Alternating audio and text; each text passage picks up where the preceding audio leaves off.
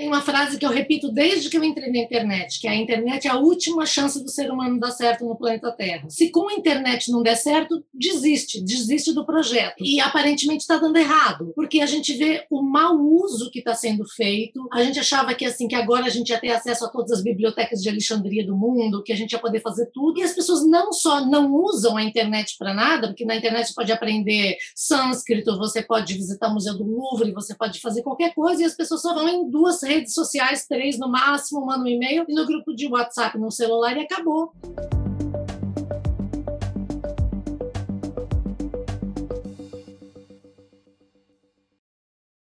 Hoje eu estou recebendo uma convidada muito especial. Eu precisaria de um programa só para narrar a biografia da nossa convidada de hoje, mas eu vou fazer um resumo. A Rosana Herman é bacharel em Física pela USP, com pós-graduação também pela USP em Física. Ela estudou comunicação também na USP e na Faculdade Casper Libero. Foi roteirista de programas históricos da TV, como X-Tudo, Sai de Baixo, Domingão do Faustão, Pânico na TV, Tudo pela Audiência e muitos outros.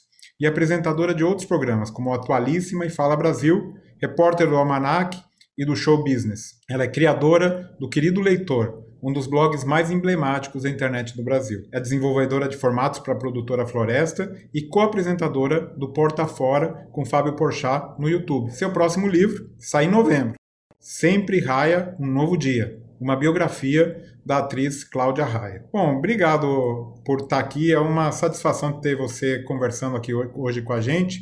E eu vou começar, você que é comunicadora, uma grande comunicadora, eu vou começar com um grande desafio para você.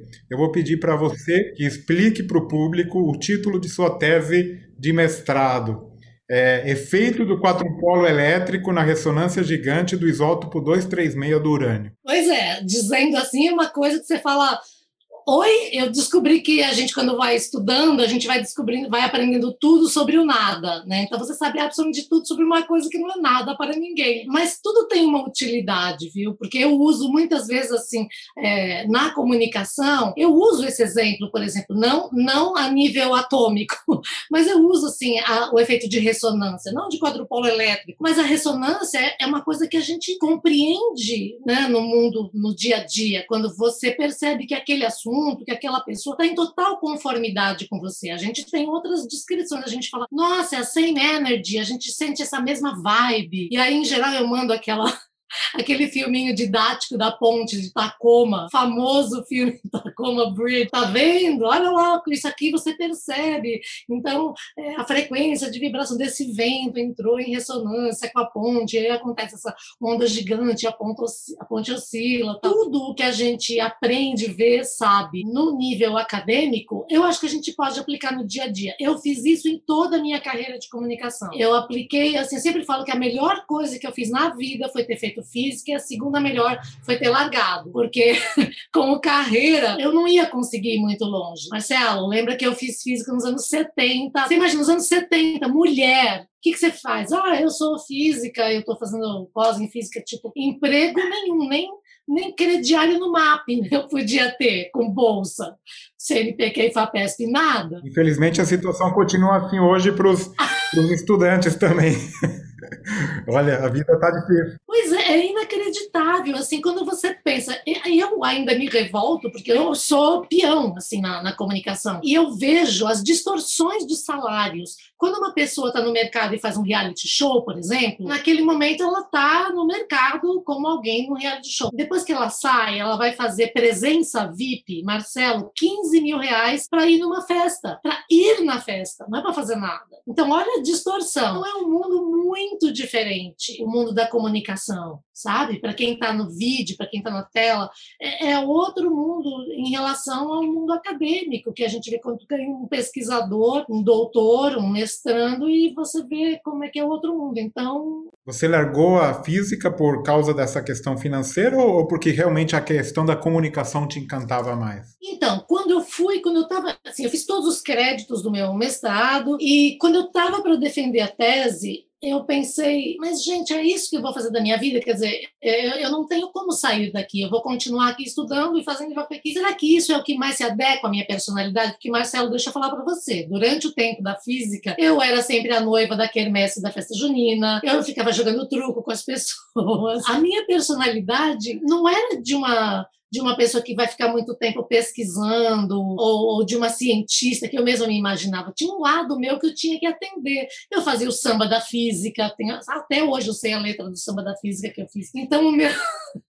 Era uma coisa bem básica, tá? Assim, F igual a MA, P igual a MG, mas nem toda essa força vai poder MDT, meu olhar te deteta, para eu poder te dizer que o que eu quero no momento é ver com você. E tinha toda uma segunda parte, você quer saber? Então, assim, eu tinha um lado que não era atendido sabe, da minha personalidade. E aí um dia eu conversando com umas alunas de inglês, elas disseram: por que você não vai fazer comunicação? É a sua verve. Você não serve para para fazer física. E aí eu comecei tudo de novo. E você que tem esse pé um pouco na ciência, um pouco na comunicação e está ligado em todos, até com o radar ligado o tempo todo, como que você consegue lidar com essa questão da desinformação e a ignorância que hoje dominam as redes sociais. Que que tá, que, como que você consegue lidar com essa situação? Olha, eu sofro muito. Eu sou, eu venho combatendo fake news desde que a internet abriu em 95 e chamava hoax. Já desde esse tempo eu escrevo matérias, eu provo e vou lá e pesquiso, digo que não é e demonstro, mas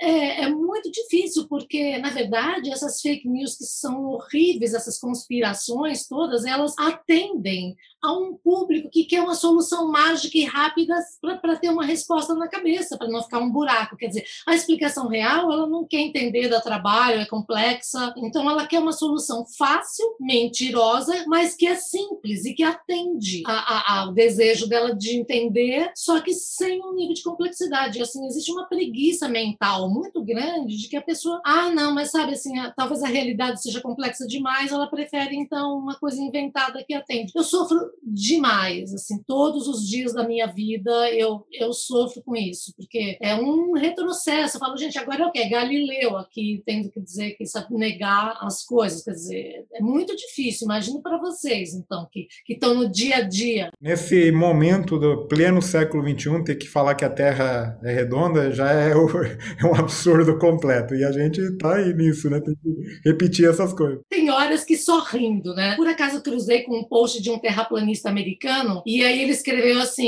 Nós já somos tipo 10,000 flat earthers all around the world. é, eu tô rindo mesmo. Ai, tô, né, só rindo, né? All around the world. Puxa vida, que bom, né? Parabéns, os terraplanistas estão all around. Eu falei, perceba. Então, é tão louco, porque eu acho que, no fundo, quando eu vi até o documentário da Netflix dos terraplanistas, a conclusão que a gente chega é assim, é que são pessoas esquecidas, pessoas que não tinham nenhuma chance no mundo de ser alguém. E aí você vê o terraplanista-chefe lá falando assim, eu já estive, já falei na CNN 11 vezes, ou coisa assim. Então, quer dizer, para eles, a, a Terra redonda não deu nada para eles na vida. A Terra plana deu destaque, entrevista, vende camiseta, vende mug escrito sabe assim, Flat Earth, tem todo um mercado que produz modelos de terra plana, pizza azul, assim.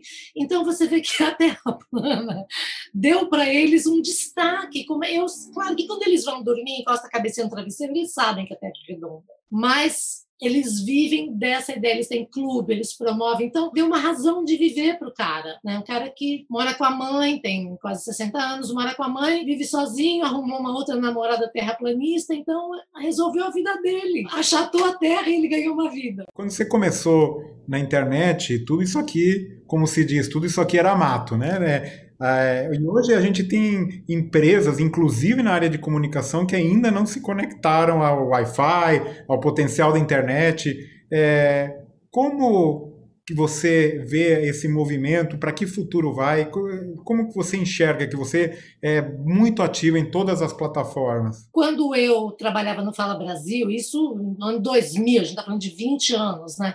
Eu era considerada assim na emissora a louca da internet, a chata da internet, só fala em internet, mas eu tinha certeza que isso ia ser o futuro. Para mim era óbvio o que estava acontecendo. E eu queria a todo custo levar a internet para a produção do programa de jornalismo diário. E ninguém queria. Falava, não, mas a imagem imagem é pequena, é suja, a televisão tem imagem melhor. E eu lembro que eu levei o Bosco, da, da, da que ele era diretor do Planetário aqui, que ele é físico e, e astrônomo, para explicar um eclipse que teve. E a gente foi em primeiro lugar em audiência, mostrando o eclipse. A gente conseguiu pegar câmeras do mundo inteiro que estavam ao vivo, mostrando como é que ia invertendo, dependendo de onde você estava olhando, se estava para um lado ou para o outro, explicar o eclipse. Eu lembro que eu montei com os outros apresentadores, assim, como é que a gente fica, um ficava na frente do outro e a câmera ficava bem diante, um eclipsava o outro. A gente explicou isso de uma maneira didática num programa de jornalismo as pessoas adoraram. Então eu sempre tentei levar um pouco da, assim, da física, do conhecimento através da internet para a TV. Hoje isso é uma coisa que felizmente está super resolvida, né? Todo mundo usa, todo mundo conversa no mundo inteiro, mas havia uma resistência muito grande, muito grande. E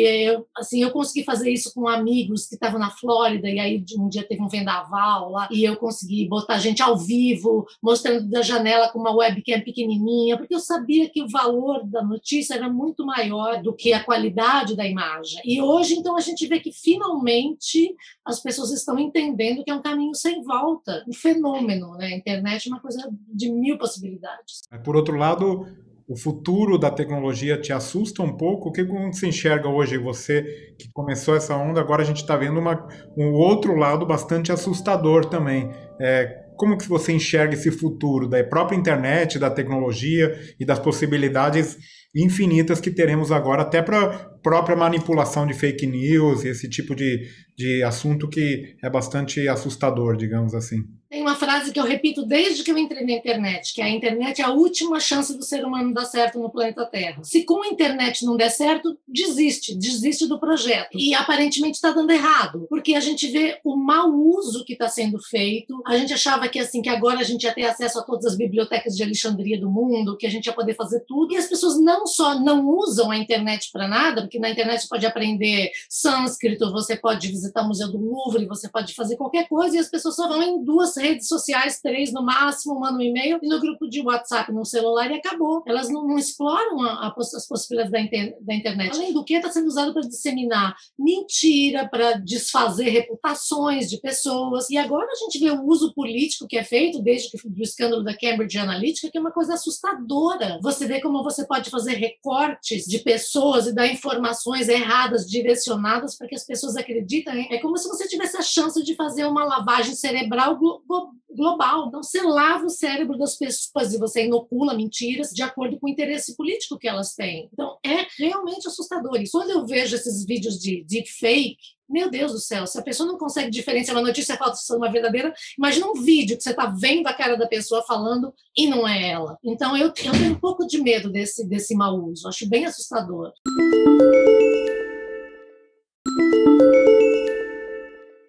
Não, é realmente preocupante ver de que maneira que a gente vai conseguir trabalhar. Eu acho que tem aí também perspectivas boas, né? É, tem a, a, voz de muita mais gente falando, né? Falando de ciência, divulgando, divulgando é, outros aspectos, mas realmente a facilidade de produzir conteúdo errado é muito grande e isso um pouco assusta. Mas é, agora mudando um pouco, porque você também trabalhou muito com televisão. Você é roteirista, trabalhou em muitos programas que as pessoas nem sabem, né? Porque você fica ali na é, escondida por trás.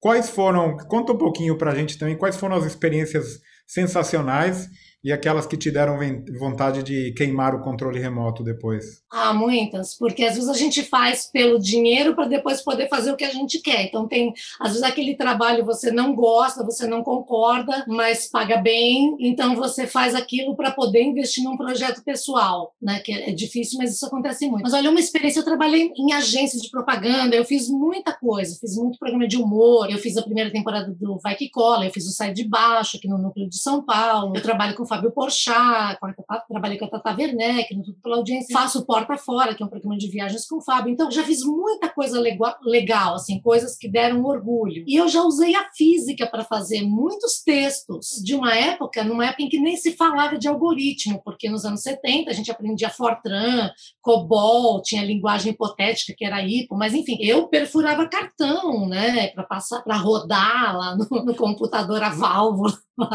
da Poli, a gente passava lá na leitura, lia os cartões e aí rodava o programa. Então, isso que eu aprendi, digamos assim, a estruturar um pensamento lógico, eu usei muito e uso até hoje como roteirista para poder escrever. Então, eu sempre conto que logo que eu saí da física, assim, mas assim, eu tinha acabado de, não defendi a tese, larguei tudo e aí arrumei um estágio. Né? Eu fiz vestibular e arrumei um estágio numa agência de propaganda como redatora. E eu me lembro, assim, que na primeira experiência, a, dupla pediu para mim, falou, olha, tem uns textos aqui para você fazer, estagiário faz a pior coisa, você sabe, né? A gente manda para estagiário. E eram uns folhetos de seguro de vida. Então, assim, seguro contra acidente, se você morrer, se você ficar tetraplégico, se você coisa que ninguém queria escrever. Eu fui lá, estudei, voltei, falou: "Você já está pronto?" Eu falei: "Não, mas eu já fiz o algoritmo". Todo mundo: "Você fez o quê?" Eu falei: "Eu fiz os algoritmos do texto". Falei: "Mas o que que você está falando? A gente não entende o que você está dizendo". Eu falei: "Não, eu fiz a estrutura, agora é só a gente pôr os dados". Falei: "Então me explica". Aí eu falei assim: "Por exemplo, eu comecei assim partindo de uma premissa universal. O mundo tem 7 bilhões de pessoas, verdade. Entre 7 bilhões, não tem nenhuma outra que ame seus filhos como você. Ninguém tem pelos seus filhos, nenhuma outra pessoa, o amor que você tem como pai ou como mãe.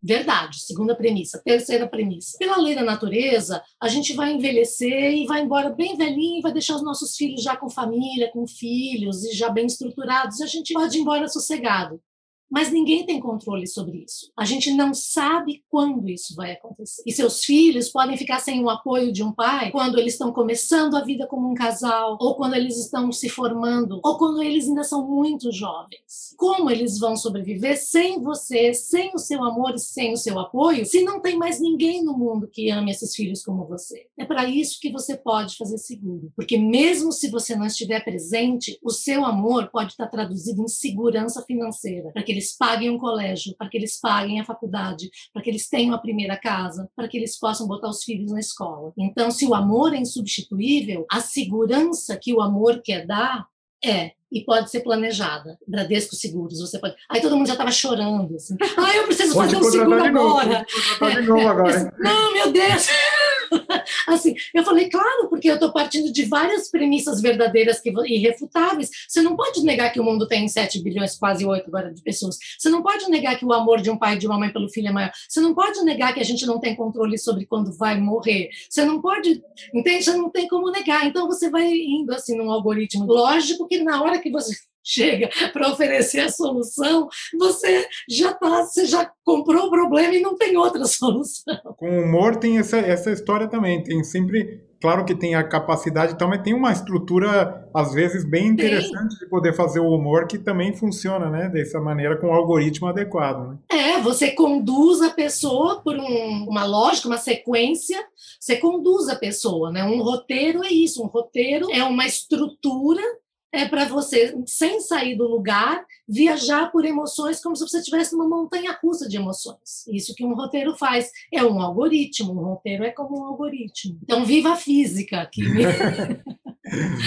é, Rosana, e agora você trabalhou recentemente, está para lançar aqui ó, um livro, uma biografia da Cláudia Raia. Qual, qual a passagem da biografia da Cláudia Raia que mais te surpreendeu? Então, recentemente, antes desse, eu lancei um livro meu chamado Celular Docilar, que é um livro que fala sobre o vício em celular. E até tem muita coisa que eu falei nesse livro há mais de um ano e meio, quando o livro foi lançado, e que agora todo mundo está comentando nesse dilema das redes. Até o Tristan Harris e todas essas pessoas eu menciono lá no livro. Então, eu passei um ano estudando assim como o cérebro da gente fica totalmente viciado nessa dopamina que vem dessas notificações e coisas assim randômicas, né? Que o cérebro cérebro não encontra um padrão, então ele fica preso lá o tempo inteiro. Tinha lançado esse livro, e aí, em função desse livro, eu já estava no mercado, minha agente acabou sendo chamada e eu fui chamada para escrever o livro da, da Cláudia Raia. E a gente fez durante a pandemia, a gente não estava prevendo isso, a gente combinou isso no fim do ano passado. Ela estava em turnê em Portugal, chegou a pandemia, ela voltou para o Brasil e aí a gente ficou assim, 70 dias, eu escrevi em 70 dias, Luiz. É, todo dia eu falando com ela em vídeo, uma hora e meia, duas horas. Sabe aquele filme Bin John Malkovich? Eu entrei no andar sete e meio, Bin Cláudia Raia. Eu era Cláudia Raia. Então era muito engraçado, porque eu vivia, eh, eu escrevia em primeira pessoa junto com ela. Então ela falava comigo, contava as histórias e eu, eu parecia que eu, que eu estava vivendo a vida por ela, sabe? Era muito engraçado. Então teve uma noite que ela estava contando, ela era muito jovem, menor de idade ainda. Ela estava em Nova York, aconteceu uma coisa horrível, uma tentativa de assédio. Ela fugiu com a mala pelas ruas. E quando ela foi ver, ela estava sozinha com as malas em Nova York, uma menina, e ela com medo, apavorada, ela desceu umas escadas, assim, não sabia o que fazer, para onde ir, não tinha casa, não tinha para onde ir. E já era quase meia-noite quando eu estava escrevendo isso, eu fui dormir. Eu fui dormir e falei, gente, mas como assim? Eu larguei a menina sozinha lá em Nova York, eu não posso dormir. Que irresponsável que eu sou. Saí da cama de pijama escrevi até botar, até ela tá num lugar seguro. É muito intenso quando você revive a vida de uma pessoa você mergulha, é isso, mas é bem John Malkovich. Você vê pelos olhos dela, você sente. Tem que pegar o vocabulário dela, sabe? Falar como ela. Então, meus filhos, quando leram as primeiras versões, falavam assim: mãe, a gente sabe que você escreveu, mas, gente, é a Cláudia Raia. Eu falei: então tá certo, porque é isso mesmo, é a Cláudia Raia falando através do meu texto, mas é ela falando. Então, foi uma experiência muito, assim, de ressonância, sabe? uma ressonância que deu, deu, um batimento muito forte assim na frequência, assim, na onda dela e a minha onda. Isso é fundamental para escrever uma biografia. Você tem que realmente entrar na personagem, senão não consegue. Bom, então é, vamos já recomendar a todos os ouvintes aqui que, que vejam essa, o resultado dessa biografia que realmente promete.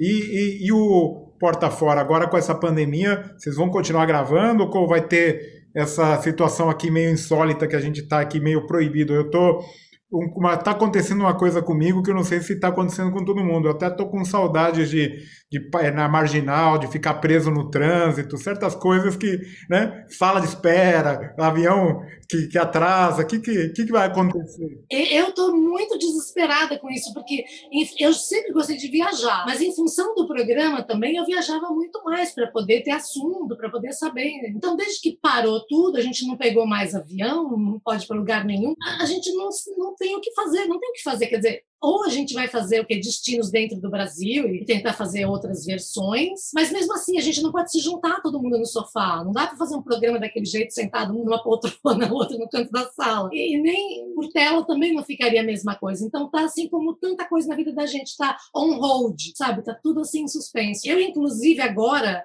eu, né, sabe, mania de físico, fica pensando o tempo inteiro. Então eu pensei assim, mas meu Deus, também agora, se eu pegar um avião, como é que está a manutenção desses aviões parados todo esse tempo? Se, avião parado não é legal, porque quando ele está voando, a manutenção é intensa. Aí parou, agora eu já estou encanada com, com esse aspecto.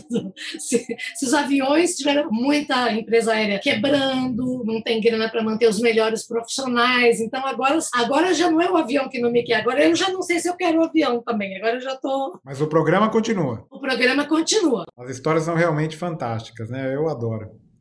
é, não, é muito gostoso, é muito gostoso. O Porchat é engraçado por natureza. E, e, ainda as pessoas levam as suas histórias mais engraçadas ainda, então dá, um, dá uma liga perfeita, é muito legal. Rosana, você mandou aqui para nós umas fotos para o nosso quadro Arqueologia Acadêmica. Nesse caso, realmente Mostra ali, até em branco e preto, as fotografias. Não é, que é do século passado, literalmente. da guerreótipo, eu mandei, eu escaneei os da guerreótipo. Mas conta um pouquinho da, do contexto ali. Era na, todas elas são da, da física. Você mandou alguma da, da comunicação Isso. também? Não, são todas da física. Tem lá as fotos no Auditório Abrão de Moraes, é, da formatura, porque formatura de físico não tem festa, não tem roupa, não tem nada, tudo vai do jeito. Come as you are, vai lá e fala, e cada um. Físico é muito. É um tanto quanto descontraído, né? Aquela pessoa que vai de Havaiana no casamento. Não tem esse, esse problema de glamorizar. Assim. Tem uma foto também muito engraçada de um, do laboratório, de um laboratório, uma aula no laboratório de física, que a gente está assim, com a cabeça do colega, assim, como se ele tivesse decapitado em cima da mesa, o Vinícius, E, então tem esse clima, tem o Moisés Lucenzweig, o professor Moisés Lucenzweig, uma, uma sumidade que está ali atrás de mim, eu de costas para professora, como oradora ali falando, e ele que assinou meu diploma de física, tem lá o nome dele. Então, era, eu tenho muita saudade dessa época, porque era um ambiente, ao mesmo tempo, de muita discussão filosófica, os meus amigos com os quais até hoje eu falo, eu tenho um grupo desses amigos físicos e a gente se fala até hoje. Tem o Marco Aurélio, que é aí da Unicamp e tal.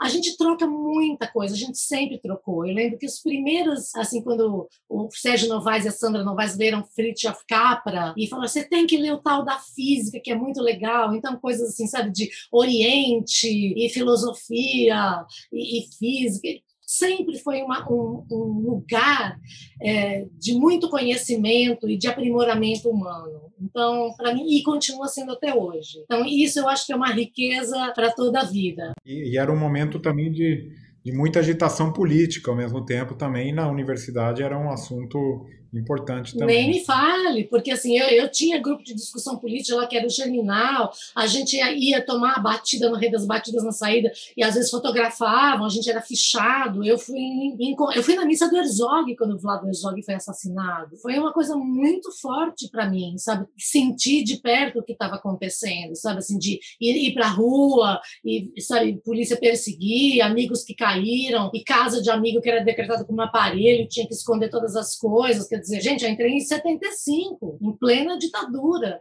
Fiquei muitos anos na USP. Eu fiquei os quatro, 75, 6, 7, 8, depois 79, 80, depois entrei na ECA 81, 82. Então, praticamente, eu fiquei muitos anos assim da ditadura dentro da USP, sofrendo e vendo isso de perto. Né? Então, a gente precisava mesmo ter assim um, o nosso lugar para poder discutir e filosofar para conseguir sobreviver né aquele humor. E Rosana, quero que você recomende aqui para nós então é, um uma leitura, um podcast e um é, canal do YouTube, se puder. Olha, eu recomendo um livro que eu acabei de ler, Os Engenheiros do Caos, que está até aqui atrás de mim, que é incrível. Assim, para quem não leu, eu recomendo do Juliano da Empoli, esse livro aqui, para a gente compreender como é que a gente chegou nesse mundo de fake news, teorias de conspiração, nesse, nesse uso de algoritmos para poder mudar eleições, sabe? Nessa onda de ódio aqui, assim, um livro pequeno, mas que faz a gente entender quem são as cabeças e, e, e, que tipo de pensamento e como que isso aconteceu, como isso foi usado contra a gente para destruir as democracias. Então, um livro que eu recomendo muito. E na mesma linha, um canal do YouTube que eu recomendo demais é do Henry Bugalho. O Henry é escritor, ele é filósofo e ele tem vídeos diários, dois vídeos por dia praticamente, discutindo toda a conjuntura política e, e muita coisa que acontece através da filosofia. Então, em vídeos de 15 minutos, às vezes até 20 minutos, ele conversa com a gente e, e ele traz esse viés filosófico para ajudar a gente a compreender o mundo atual em que a gente está imerso. É mais Brasil, mas tem coisas internacionais também, tem, tem um pouco de tudo. É bem, é bem pop nesse aspecto. Henri Bugalho. E tem um podcast que eu recomendo demais. Nossa, eu tenho ouvido muito podcast, muito podcast. Um podcast que, em inglês que eu recomendo, que é do Stephen e da Angela. Eles, ele era do, do Freakonomics, ele que escreveu o, o Freakonomics, e o Freakonomics hoje é uma potência em podcast, eles têm vários. Esse se chama No Stupid Questions. E eles propõem perguntas e, e, e a Angela, que é psicóloga, e, e o Steve, os dois vão, vão, vão desenrolando essas questões que eles levantam de uma maneira muito engraçada, muito agradável, chama No Stupid Questions. É, eu ouço Freakonomics, ouço No Stupid Questions, ouço também deles o People I Mostly Admire, são maravilhosos. E, e, no Brasil, eu ouço toda sexta-feira Fórum de Teresina, que eu adoro, que é da revista Piauí, e a Rádio Novelo, que tem produzido coisas incríveis, como o Retrato Narrado. Retrato Narrado é incrível. A primeira série é um perfil que, que, que, a, que a jornalista traça do Bolsonaro, desde Eldorado, assim, desde a infância dele, assim, para tentar desvendar como é que é o raciocínio dele. Então, muito do que ele fala, essa coisa associativa que não tem nexo, que uma palavra leva para outra, meio assim, sabe, é, brownie, movimento browniano, sabe, assim, confuso, você percebe que sempre foi assim, desde menino. As ideias fixas, as referências de por que nióbio, por que, que ele cisma com grafeno, tá, tudo a gente entende a partir dessa biografia remontada. É maravilhoso realmente incrível o trabalho. Estou ouvindo também, é muito bom, muito bom mesmo. E para finalizar, um, um rápido ping-pong com você. Queria que você é, é, contasse aqui para a gente. Você já comentou um pouquinho sobre suas lembranças de, da época da faculdade, mas é, a pior e a melhor lembrança da graduação? A Pior foi um. Eu tomei um fogo, a gente bebia muita pinga naquela época. E eu me lembro que eu tomei uma pinga numa festa da GEL, da geologia, que era uma pessoa que bebia muito, e eu tomei fantaúva depois. E eu passei muito mal, passei mal, assim, né? Sabe, passa mal, chama o Hugo. E eu lembro que quando eu vi a, a, o output da fantaúva, eu falei: eu estou morrendo, dama das camélias, eu estou. sangue, agora eu vou morrer. E eu tive uma sensação de que eu ia morrer aí, na verdade, era só fantaúva. Então, isso foi um momento. Mas se você lembra, já é um bom sinal, Rosana. já é. Você vê que uma parte eu não desligo, uma parte está sempre ligada.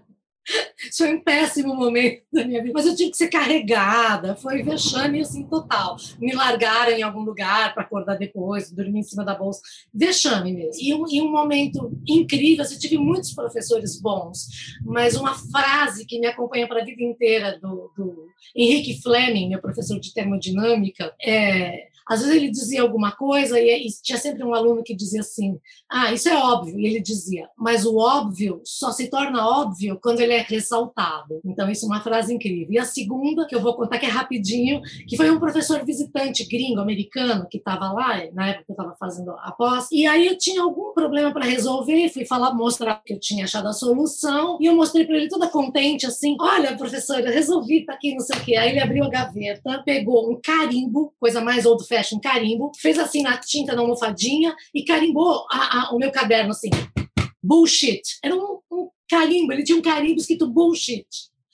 E ele carimbou tudo. Aí eu falei, mas que isso? Carimbou aqui tudo que eu fiz de bullshit, o que, que é isso? Aí ele falou, tá tudo errado. Eu falei, mas eu vi isso num livro, eu segui uma coisa que eu vi num livro e fiquei indignada. Eu falei, eu vou trazer o livro para o senhor. Fui lá na biblioteca, tirei o livro, peguei o livro, cheguei, abri o livro e falei assim: olha aqui, está aqui no livro. Ele pegou o carimbo e carimbou o livro. Bullshit, bullshit. carimbou o livro inteiro. Ele falou assim: aprende só porque está num livro publicado não quer dizer que está certo. É um grande ensinamento. Tem muita coisa publicada. A gente vê hoje né, na internet, a gente vê em todo lugar no jornal. É bullshit o que eles estão dizendo. Não confia. E se você for agora continuar, seja um mestrado na, na física ou na comunicação, um campus dos sonhos. Você que viajou muito, onde que você gostaria de passar um sabático aí estudando? É, aproveitando aí um, um ambiente agradável para estudar? Acho que Princeton. Eu quase fui, pensei em ir, desisti de ir, mas eu gostaria de ir porque ficou aquela vontade de conhecer. Oxford nem falo, porque, nossa, é, é mil anos para mim, é muita coisa para eu administrar. Eu sou... Vou, não vai combinar, mas eu queria ir para Princeton. Você conhece? Não conheço, mas é, é também um lugar que é encantador, né? Pelo visto, deve ser fantástico. Para finalizar, alguma habilidade tua que não está no seu currículo? Eu sou corredora de rua amadora, mas eu sou exímia tricoteira. Porque tricô é pura geometria, tricô tem topologia para você entender, para fazer o tricô. Então, tricô é realmente assim, é o artesanato do físico, é, é o tricô. Eu recomendo que as pessoas tricotem, porque tem muitas interpretações assim para você criar coisas tridimensionais com um tecido. E eu acabei descobrindo, depois de um tempo, que escrever e tricotar é a mesma coisa, porque a gente produz um tecido, e tecido é o particípio passado de texto, se eu tivesse tecido ou se eu tivesse texto. Então, o texto é um tecer, e a gente importou para a linguagem tudo que veio da tecelagem: o ponto final, a trama, as linhas, não dar ponto sem nó. Então, todas as coisas a gente importou do tecido. Então, tricô tem tudo a ver com ser física e ser escritora. Incrível, mas você tem que contar o segredo como consegue organizar o tempo para fazer tudo o que você faz. Esse eu vou deixar para alguém é, contar para nós, porque é realmente impressionante. Mas, Marcelo, é, é o chavão, o tempo é relativo, né, Marcelo? tá certo. Olha, eu queria te agradecer demais essa conversa, muito agradável, muito simpática, como você é realmente é, é, o que demonstra ser nas câmaras, na, no, no teu trabalho, e aqui realmente nessa conversa é, mostra essa, essa realmente esse ser humano que você é. Muito obrigado, viu, Rosana, pela participação aqui. Obrigada e vou aproveitar e dedicar esse, essa, essa essa revivência em relação à física, a todos os meus amigos da minha turma de física, com os quais eu converso sempre é, no grupo e que, e que formam para mim o meu, a minha pequena caverna onde eu volto a me esconder, assim, quando me sinto fragilizada diante desse mundo que está tão complicado. Então eu sempre volto para lá, porque é, é onde eu encontro, na física, de alguma maneira, eu encontro é, o conforto do sentido das coisas. Muito jóia, muito bom. Obrigado pela tua participação. Obrigada, Marcelo. Conhecer e estar tá aqui com você. Obrigado.